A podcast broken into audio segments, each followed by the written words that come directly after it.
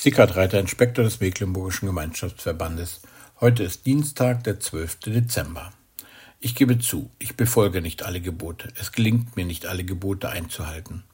Ich gebe mir Mühe. Je nachdem, wie streng sie ausgelegt werden, machen sie mir mal mehr, mal weniger Probleme. Wenn der Maßstab Jesu, wie er ihn in der Bergpredigt angesagt hat, gilt, habe ich keine Chance. Ich bin ein Versager. Nicht einmal das Einfachste, den Ruhetag bekomme ich hin. Ich arbeite am Samstag, am Sonntag, am Montag, naja und so weiter. Ja klar, mache ich auch mal frei, aber so regelmäßig? Nein, leider nicht. Da versage ich. Dabei hat Gott das doch geboten und sich was dabei gedacht. Du sollst den Feiertag heiligen. Warum? In der Losung für heute steht, Gott segnete den siebten Tag und heiligte ihn, weil er an ihm ruhte von all seinen Werken. Ruhe ist die Abwesenheit von Arbeit, aber sie bedeutet nicht Untätigkeit und erst recht nicht Langeweile. Mit Thomas Jüdin habe ich in seinem Buch Warum Ruhe unsere Rettung ist, das tiefe Geheimnis der Ruhe entdeckt. Ruhe steht nicht am Ende, wenn wir ermattet und zu nichts mehr fähig sind. Nein, vielmehr ist sie der Anfang von allem.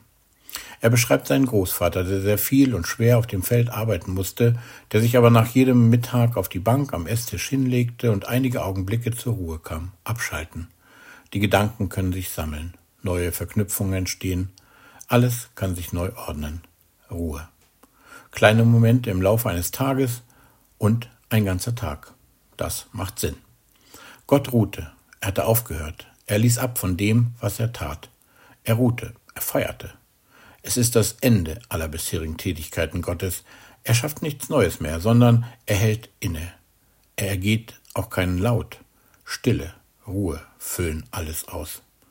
Gott segnet diesen Tag besonders und anders als die anderen.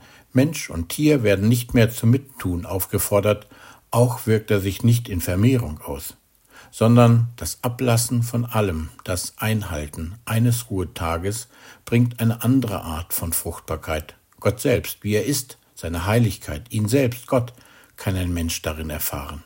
Und das ist einmalig, das ist eine Vorschau auf die innigste Verbindung zwischen Gott und uns Menschen und auf die Ewigkeit. Das ist nicht leicht. Alles einmal ablegen, Handy, Fernseher, das Auto stehen lassen, Ruhe, kein Laut, Stille, Ruhe füllt alles aus.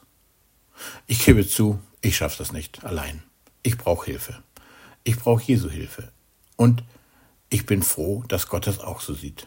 Denn dafür kam Jesus auf diese Welt, um Frieden zu machen mit mir, um meine gestörte Beziehung zu ihm zu heilen und mich in seine Ruhe hineinzuführen. Denn darin liegt jede Menge Segen.